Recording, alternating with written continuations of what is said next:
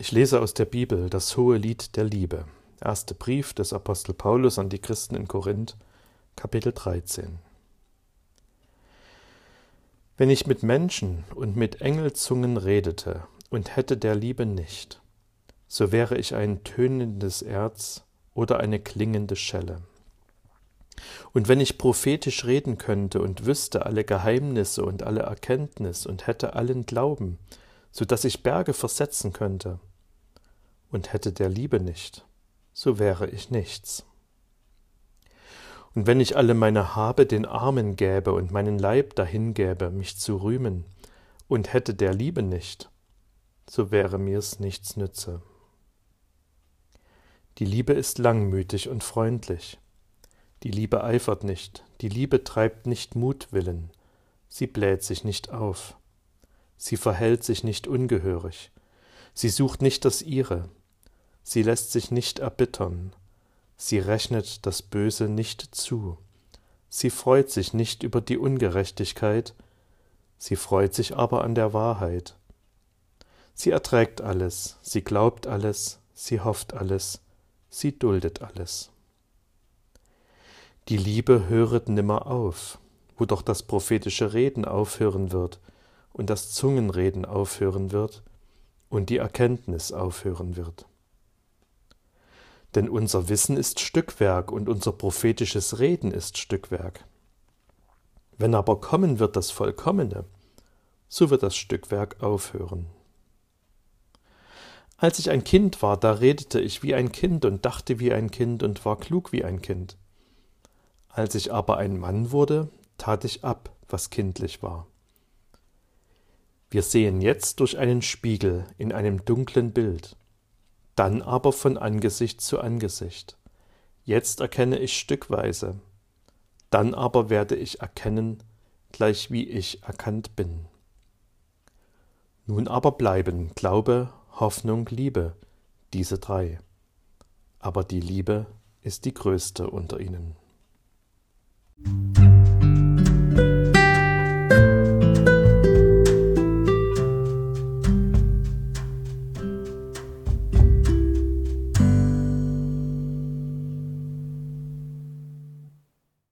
Konzentrationslager Auschwitz, August 1941. Einem Häftling gelang die Flucht.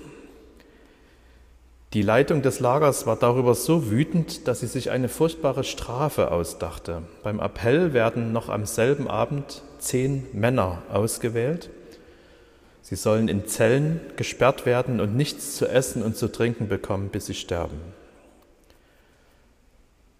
Der Lagerleiter rief wahllos zehn Nummern auf. Die betreffenden Männer müssen vortreten. Unter ihnen ist Franz Gajownicek, ein junger Pole. Er trat weinend aus der Reihe und brach schreiend zusammen. Und da löste sich ein elfter Mann aus der Menge der Häftlinge. Er ging auf den Lagerleiter zu und sagte, ich bin katholischer Priester, ich bitte Sie, lassen Sie mich für den Mann gehen, dieser Mann hat eine Frau und drei kleine Kinder zu Hause. Der Lagerleiter ist darüber so verblüfft, dass er dieser Bitte nachkam. Pater Maximilian Kolbe ging in die Zelle und starb dort einen qualvollen Tod. Franz Gajownicek hat das Konzentrationslager überlebt und ist erst in hohem Alter gestorben. Es gibt nur eine Macht in der Welt, die jemanden bewegen kann, so etwas zu tun. Das ist die Liebe. Kaum ein Lied im Radio, wo es nicht darum geht, kaum ein Film im Fernsehen, wo nicht von der Liebe zweier Menschen erzählt wird. Und genau da liegt das Problem. So häufig das Wort Liebe vorkommt, so unterschiedlich ist seine jeweilige Bedeutung. Wir sagen Liebe und meinen Freundschaft.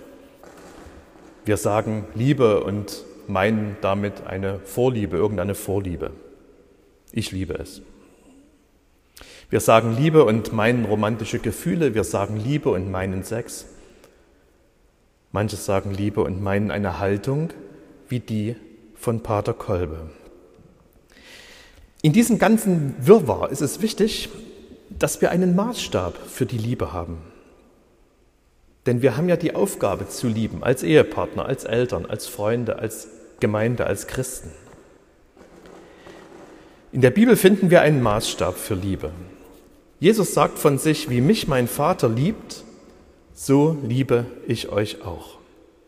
Und er sagt, das ist mein Gebot, dass ihr einander liebt, wie ich euch liebe. Also, Jesus liebt uns so, wie Gott ihn liebt, und wir sollen so lieben, wie Jesus uns liebt. Jesus gibt uns die Liebe Gottes weiter und wir haben das Privileg und die Aufgabe, einander diese Liebe wiederum weiterzugeben. Unsere Liebe soll sozusagen einen göttlichen Standard haben. Das soll das Kennzeichen von uns, das soll das Kennzeichen der Gemeinde sein. Nun werden uns allen sofort Beispiele einfallen, wo wir sagen müssen, es ist nicht so. Und das stimmt. Gefährlich wird es nur, wenn wir sagen, so kann es gar nicht sein. Wir sind ja nur Menschen und dieser Anspruch ist einfach zu hoch für uns. Jesus sagt, das ist mein Gebot, dass ihr einander liebt, wie ich euch liebe. Und Jesus gibt uns kein Gebot, von dem er genau weiß, dass es nie jemand halten kann. Aber schwierig ist es, klar. Und das nicht nur und nicht erst bei uns, sondern immer schon. Auch schon in den ersten christlichen Gemeinden, die es gab. Zum Beispiel in der Gemeinde in Korinth. Der Apostel Paulus hatte diese Gemeinde gegründet. Als er dann woanders unterwegs war, hielt er brieflichen Kontakt. Zwei seiner Briefe an diese Gemeinde sind in der Bibel überliefert. Und im ersten dieser beiden Briefe, da gibt es einen längeren Abschnitt, besteht aus drei Kapiteln, die Kapitel 12, 13 und 14. Die hat jemand mal mit einer Sinfonie verglichen, eine Sinfonie mit drei Sätzen. Drei Kapitel, drei Sätze. Es geht in dieser Sinfonie, in diesen drei Kapiteln, um das Zusammenleben in der Gemeinde. Naja, und da gab es eben ein paar Schwierigkeiten in Korinth. Da gab es manche, die fanden sich wichtiger als andere. So waren die Leute früher eben. Kapitel 12 ist sowas wie der einleitende Satz, da wird das Thema aufgemacht. Paulus schreibt von den Gaben, die Gott der Gemeinde gegeben hat und dass die Gemeinde der Ort ist, wo wir es lernen, wie wir Gottes Ebenbilder sind, die Gott anbeten und ihm dienen. Er vergleicht uns dort mit Körperteilen am Körper von Christus. Kapitel 14 ist sozusagen der dritte Satz der Sinfonie. Paulus wendet dort die Theorie von Kapitel 12 auf einige konkrete praktische Fragen an, die in Korinth gerade anstanden. Und dazwischen ist das Kapitel 13 sozusagen der zweite Satz der Sinfonie. Einer der schönsten Texte der Bibel, das sogenannte Hohe Lied der Liebe. Und das ist so berühmt und bekannt geworden, dass manchmal vergessen wird, dass es sozusagen der zweite Satz einer Sinfonie ist, dass es also das Herzstück eines größeren Abschnitts ist. Und ich glaube, um es richtig zu verstehen, ist es ganz wichtig, diesen Zusammenhang zu sehen. Dieses hohe Lied der Liebe dieses Kapitel 13 im ersten Korintherbrief hat drei Teile. Und ich lese jetzt nochmal in einer anderen Übersetzung. Stellt euch vor, ich kann die Sprachen der Menschen sprechen und sogar die Sprachen der Engel. Wenn ich keine Liebe habe, bin ich wie ein dröhnender Gong oder ein schepperndes Becken. Oder stellt euch vor, ich kann reden wie ein Prophet kenne alle Geheimnisse und habe jede Erkenntnis. Oder sogar, ich besitze den stärksten Glauben, so dass ich Berge versetzen kann. Wenn ich keine Liebe habe, bin ich nichts. Stellt euch vor, ich verteile meinen gesamten Besitz oder ich bin sogar bereit, mich bei lebendigem Leib verbrennen zu lassen. Wenn ich keine Liebe habe, nützt mir das gar nichts. Der erste Teil hat den Vorrang der Liebe zum Thema. Die Liebe hat einen Vorrang vor allen anderen Gaben, die Gott Menschen schenkt. Die Gemeinde in Korinth war eine lebendige Gemeinde.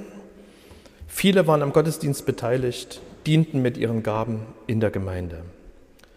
Und es ist sicherlich kein Zufall, dass Paulus hier Gaben aufzählt, die schon im, vorher im Kapitel 12, im ersten Satz der Sinfonie, eine Rolle spielten und später im Kapitel 14, im dritten Satz der Sinfonie, wieder aufgegriffen werden. Und nun sagt Paulus was ganz Überraschendes. Er sagt, es kann sein, dass jemand die größten geistlichen Gaben hat, Leitung, Predigt, Lehre. Es kann sein, dass jemand einen Glauben hat, der Berge versetzt. Es kann sein, dass jemand das Gebot von Jesus wörtlich nimmt und seinen ganzen Besitz für Arme gibt. Es kann sein, dass jemand sogar bereit ist, für seinen Glauben zu sterben. Und es kann sein, dass das alles ohne Liebe passiert. Und damit ist es sinnlos. Dann bin ich nichts, schreibt Paulus, dann nützt es mir nichts, dann ist es viel Lärm um nichts. Dröhnender Gong, schepperndes Becken. Wenn Gott eines Tages Bilanz zieht und unser Leben beurteilt, wird er fragen, was hast du für mich getan? Er wird aber vor allem fragen, was davon hast du aus Liebe getan? Die Liebe hat einen Vorrang vor allen anderen Gaben, die Gott gibt. Der Vorrang der Liebe. Im zweiten Teil geht es Paulus um das Wesen der Liebe. Die Liebe ist geduldig, gütig ist sie, die Liebe. Die Liebe ereifert sich nicht, sie prahlt nicht und spielt sich nicht auf. Sie ist nicht unverschämt, sie sucht nicht den eigenen Vorteil. Sie ist nicht reizbar und trägt das Böse nicht nach. Sie freut sich nicht, wenn ein Unrecht geschieht, sie freut sich aber, wenn die Wahrheit siegt. Sie erträgt alles, sie glaubt alles, sie hofft alles, sie hält allem stand. Wenn ich bei einer Trauung über diesen Abschnitt predige, dann vergleiche ich die Liebe manchmal mit einem Stehaufmännchen. Sie kennen vielleicht dieses Kinderspielzeug, so eine Figur, die kann man umschmeißen, die kann man runterdrücken und sobald man sie loslässt, steht sie wieder auf.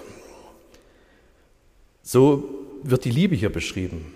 Eine Liebe, die nichts umhaut.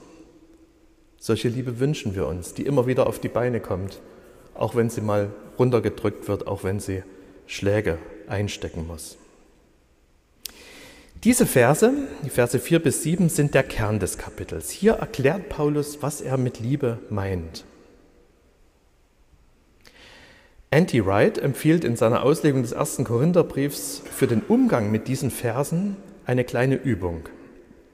Er schreibt, am besten geht man wohl recht langsam durch eine Passage wie diese, Zeile für Zeile, und sinniert über mindestens drei Dinge.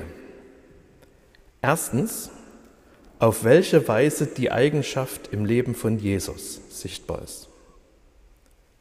Zweitens, auf welche Weise wir sie in unserem eigenen Leben sehen oder wahrscheinlich leider eher nicht sehen. Drittens, auf welche Weise es sich praktisch auswirken würde, wenn wir so wären. Und dann schreibt er weiter, man sollte die Übung immer betend machen.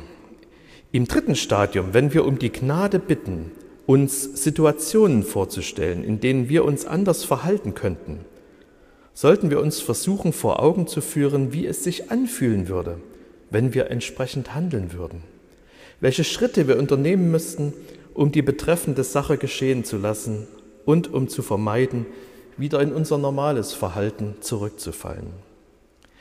Wenn wir dann wieder in der betreffenden Situation sind, haben wir zumindest eine Wahl, über die wir vorher schon mal nachgedacht haben, anstatt nur aus alter Gewohnheit zu handeln.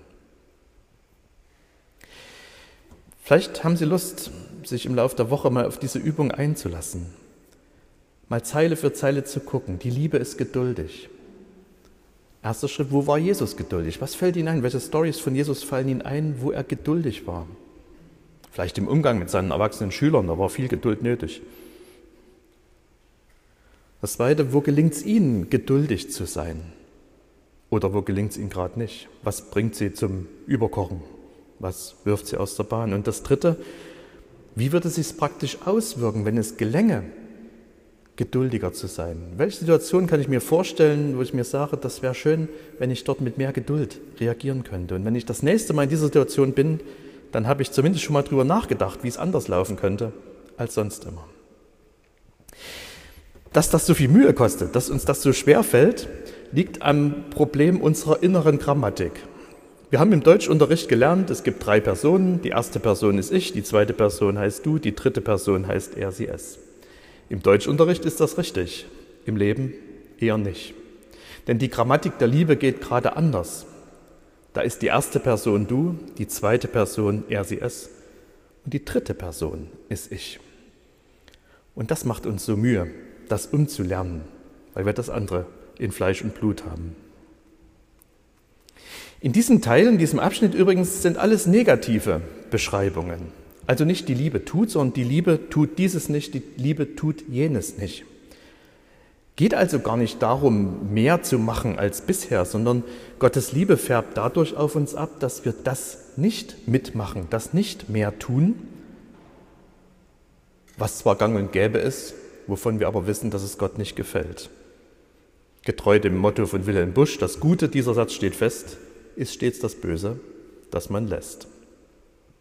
Jesus fordert keine Großtaten von uns. Er möchte, dass wir das sein lassen, was er verurteilt. Auch das ist schwer, aber es ist vielleicht ein bisschen realistischer. Und schließlich der dritte Teil, die Unvergänglichkeit der Liebe.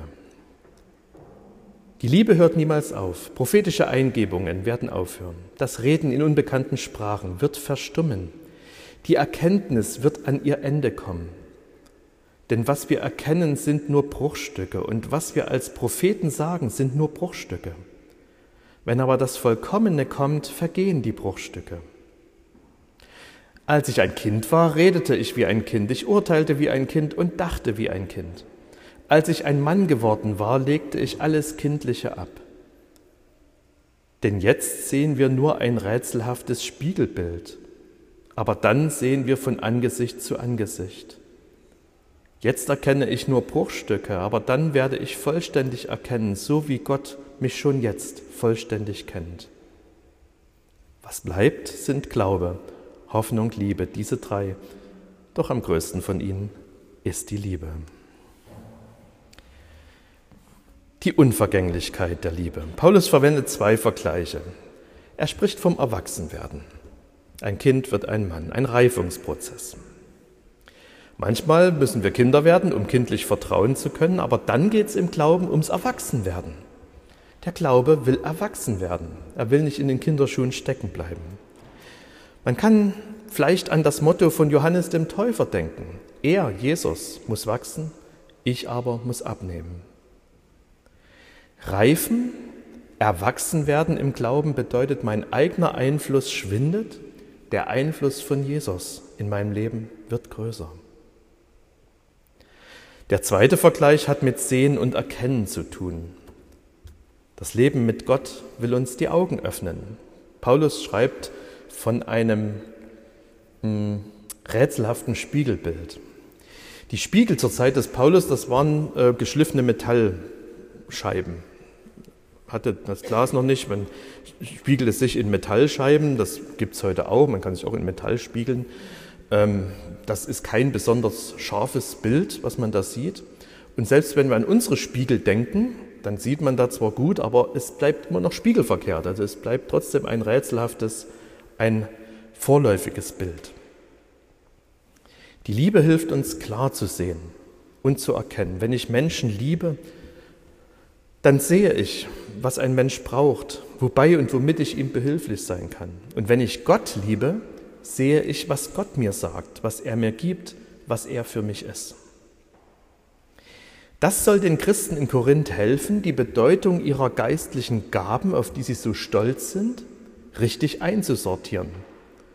So wichtig die auch jetzt sind, sie hören mal auf, es ist was Vorübergehendes. Es ist Stückwerk und das Stückwerk brauchen wir nicht mehr, wenn wir eines Tages das ganze Bild sehen, wenn Gott in seiner neuen Welt alles vollendet. Das hohe Lied der Liebe. Ich glaube, es ist sowas wie ein Spiegel. Paulus hält der Gemeinde einen Spiegel vor. Er hält uns einen Spiegel vor. Guckt mal, so hat Jesus euch gelebt, geliebt. Und so könnt ihr euch untereinander lieben. Vielleicht haben Sie es gemerkt, dieses ganze Kapitel enthält nicht eine Aufforderung. Es ist nur Beschreibung. Das ist so ein bisschen wie wenn wir in den Spiegel gucken. Ne? Wenn man früh in den Spiegel guckt und dann versucht man sich, man sieht da was und man versucht sich zu erinnern, wie es eigentlich aussehen müsste und wie man gestern noch aussah. Und dann versucht man das wieder dem anzupassen. Wir sehen, wie es sein kann, wie es eigentlich aussehen sollte. Wir sehen, wie es sein kann, wenn Gottes Liebe auf uns abfärbt. Lassen wir uns diese Liebe schenken. Machen wir diese Liebe zum Maßstab für unsere Liebe. Denn alles hört einmal auf. Was bleibt, sind Glaube, Hoffnung, Liebe, diese drei. Doch am größten von ihnen ist die Liebe. Und der Friede Gottes, der höher ist als alle Vernunft, wird eure Herzen und Sinne in Christus Jesus bewahren.